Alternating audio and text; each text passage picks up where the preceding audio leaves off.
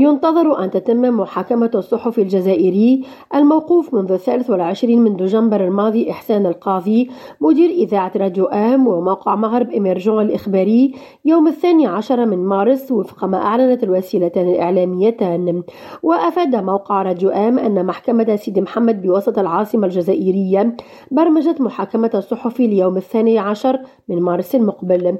وأضاف أنه علم من هيئة الدفاع أن إحسان القاضي ملاحق بتهمة واحدة من بين تهم أربع تم الإعلان عنها لدى توقيفه وإغلاق مقر وكالة انترفاس ميديا التي تنشر إذاعة راديو آم وموقع مغرب إميرجون بوسط العاصمة الجزائرية.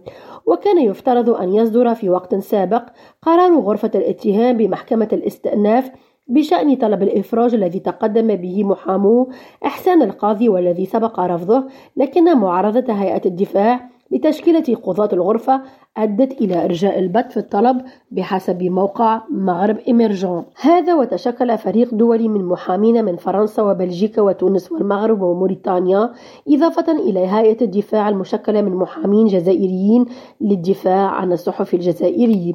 ويشار إلى أن الجزائر تحتل المرتبة 134 من أصل 180 دولة في مؤشر حرية الصحافة العالمي لعام 2022 الصادر عن مراسلون بلا حدود. نرجس بديرة ريم راديو تونس.